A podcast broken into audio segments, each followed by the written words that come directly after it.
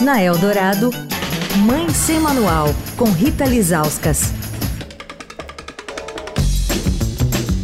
Oi, gente, Mãe Sem Manual terminando a semana que passamos ao lado da doutora Ana Domingues Bom, pediatra intensivista e membro da Sociedade Brasileira de Pediatria.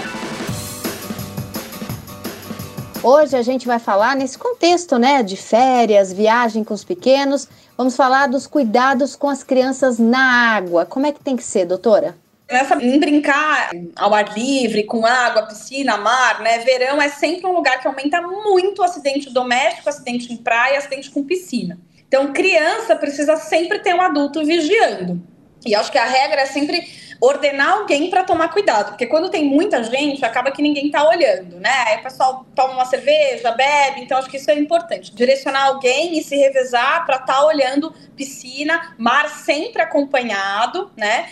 E aí o ideal é que criança que não sabe nadar e que a gente só não usa boia para quem realmente sabe nadar bem, lá para uns 6, 7 anos, né, ou até mais velho, precisa usar boia. E não é qualquer boia. Boia só de braço não é segura porque ela pode escapar, né? Então o ideal é o colete ou aquelas boias que tenham uma, um isoporzinho, né? Ou a boia fica aqui como um coletinho anterior, né? E às vezes tem a boia de braço e uma região aqui anterior que, que flutua. Essas duas opções são as mais seguras, né?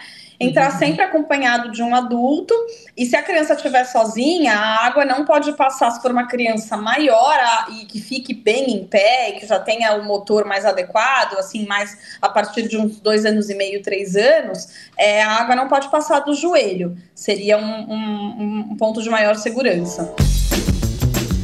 Quer falar com a coluna? Escreve para mãe sem manual, arroba estadão.com. Rita Lisauskas para a Rádio Eldorado, a rádio dos melhores ouvintes. Você ouviu Mãe Sem Manual, com Rita Lisauskas.